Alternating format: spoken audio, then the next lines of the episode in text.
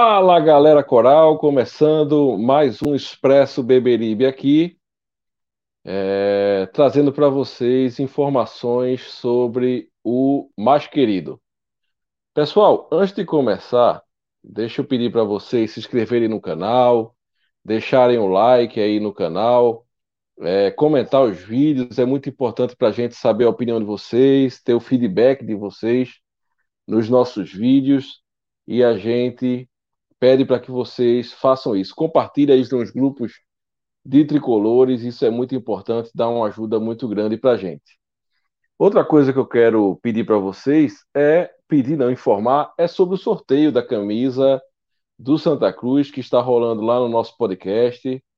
Você procura lá, lá no tá rolando lá no nosso Instagram, você procura por podcast Bebelibe 1285 lá, procura a postagem do sorteio e aí segue as regras, é simples, seguir a gente, comentar na postagem marcando três amigos, e assim vocês vão poder concorrer a, no dia 26 agora, quinta-feira, a uma camisa é, do Santa Cruz oficial da Cobra Coral.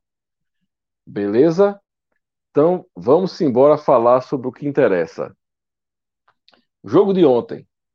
Jogo que é, teve dois tempos distintos, né? O primeiro tempo a gente é, pode dizer que o Santa Cruz jogou uma, uma boa partida, dominou o jogo, dominou as ações e saiu da frente no placar. Certo? Roberto Fernandes mudou né, o esquema de jogo, voltou para o 4-3-3, e aí começou com o Everton na direita, William Alves e Breno Calisto uh, na defesa e Leonan na esquerda. Maicon Lucas voltando de suspensão na volância, é, Tarcísio como segundo homem de meio campo e Jailson, Levi, é, criticado Levi, o, o Frank né, e o Pipico. É, dessas peças eu destacaria Jailson, né, mais uma vez jogando uma partida, uma partida muito boa, eu destacaria Pipico, mais uma vez deixando dele, apesar de perder oportunidade importante também no jogo. É, destacaria Maicon Lucas, que é um jogador é, que cumpre bem o seu papel sempre que está que, que tá em campo, a, o de marcação, né? E Jordan também, que fez defesas importantes, é, embora o melhor goleiro em campo tenha sido da Jacuipense, que pegou muita bola no jogo de ontem certo? É um jogo que a gente precisava ganhar para tornar a situação no campeonato difícil, e isso mesmo a gente precisava ganhar para tornar a situação difícil, e infelizmente não conseguimos a vitória. E muitos que acompanham o podcast já sabem a minha opinião. A situação para mim é irreversível. Santa Cruz está rebaixado para a Série D, mas mais à frente a gente vai tratar sobre as possibilidades do Santa Cruz, certo?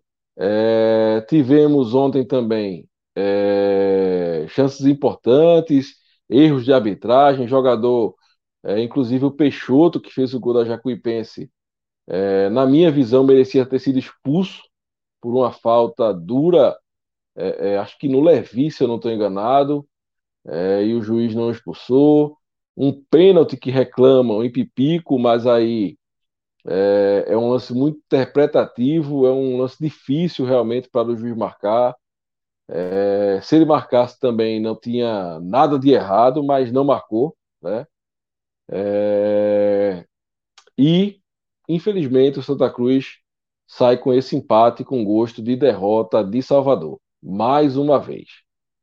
É, outra pauta que eu tenho que falar é sobre a entrevista do, do Roberto Fernandes, né? Deu entrevista em que eu concordei bastante com ela, reclamou da arbitragem, o que, o que deveria realmente acontecer. É, falou que realmente era um jogo que nós não merecíamos o um empate, merecíamos a vitória, eu concordo com ele. Citou a seleção de 82, o que, o que gerou uma certa polêmica, né, por conta de manchetes tendenciosas aqui que rolaram no Twitter. É, mas eu entendi a fala dele, ele, ele citou que Santa Cruz teria merecido a vitória, né? mas nem sempre o melhor time vence. Ele, ele diz que ele aprendeu isso com a seleção de 82, não, não usou como, como parâmetro para o Santa Cruz a seleção de 82, até porque seria loucura. Né? E, e falou também sobre essa questão de que ontem, como eu já disse, era um jogo que os jogadores e a comissão técnica não mereciam cobranças, porque o Santa Cruz jogou uma partida boa, mais no primeiro tempo do que no segundo. No segundo deu uma recuada até levar o gol, depois que levou o gol, tentou, buscou, e, e, e talvez num, num, clima diferente, num ambiente diferente, tivéssemos ganho o jogo, porque aquela bola que Pipico pegou de frente para o gol e o jogador chegou abafando, o que reclama um pênalti. A bola também de William Alves, já no final do jogo, a cabeçada. Eu vi a bola na rede e, e o goleiro fez aquela defesa extraordinária. Então é coisa que, como eu venho dizendo, o azar acompanha os incompetentes. E incompetência é o que mais tem nessa, nesse ano do Santa Cruz, esse ano lastimável, a começar pela gestão que foi eleita para tomar conta do clube, para trazer a mudança e o profissionalismo, e o que nos trouxe foi mais uma Série D no currículo do Santa Cruz, coisa que a torcida do Santa Cruz jamais mereceu e jamais merecerá. É... Outra pauta é sobre a chance do Santa Cruz. Santa Cruz, na verdade, tem que ganhar quatro partidas de cinco. Nós temos seis, seis vitórias no ano e agora temos que ganhar quatro jogos de cinco, certo? Um, talvez três vitórias e dois empates mas vamos pegar agora uma sequência de Volta Redonda, brigando por G4, Paysandu, lá em Belém, né? Depois pegamos um alto, altos, adversário direto, mas, sinceramente, não existe argumento que me faça acreditar que chegaremos no jogo contra o Altos ainda vivos no campeonato. Não. Não conseguimos ganhar do Ferroviário, no Arruda, dentro de casa não conseguimos ganhar da Jacuipense fora, entendeu? E vamos pegar um time mais arrumado que o Ferroviário dentro, dentro de casa agora, que é o Volta Redonda, e um muito mais arrumado que a Jacuipense fora, em Belém, um time de camisa, um time de peso, que é o Paysandu, brigando por G4, e eu não acredito em dois resultados de vitória, que é o que interessa nesse momento. Né? Não acredito.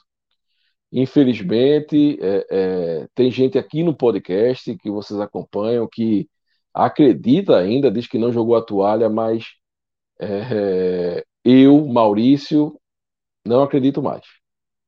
Santa Cruz tem que fazer uma campanha é, é, de, de campeão na Série C para conseguir chegar na última rodada vivo. Vivo, e eu não acredito. A gente tem é, é, é, 13 jogos e uma vitória contra o fraquíssimo Floresta, né? E a gente, isso foi a exceção da regra e não podemos tratar a exceção como regra, né? Infelizmente, é, é, para mim, né? E amanhã terá outro expresso com outra pessoa e essa pessoa pode trazer o panorama dele para o jogo, mas eu não vou enganar a torcida aqui. Para mim, o Santa Cruz vai jogar a Série D 2022. E aí minha preocupação é com quem estará à frente do clube em 2022. Quem estará à frente do clube em 2022? Quem contratará jogadores em 2022? Essa gestão, que já se mostrou incapacitada, que terá menos dinheiro em mãos, já que estará na Série D, como será o 2022 do torcedor coral, sabendo que para termos a certeza de estarmos em uma série em 2023, teremos que no começo de 2022, já no Pernambucano, fazer uma campanha digna e ficar ao menos em terceiro lugar. Coisa que esse ano não aconteceu. Esse ano quase disputamos o quadrangular é, do rebaixamento. Em meio a tudo isso, ainda temos uma seletiva da Copa do Nordeste. Realmente a situação é difícil para a torcida coral e muito complicada. Mas vamos embora. gestor nenhum, CPF nenhum fará com que nós abandonemos o Santa Cruz. E se tem alguém que pode tirar o Santa Cruz desse lugar, e já demonstrou isso lá atrás, é a torcida unida e engajada do tricolor pernambucano. Então é isso. Valeu, pessoal. Boa noite, fiquem com Deus e viva o Santa Cruz. Futebol.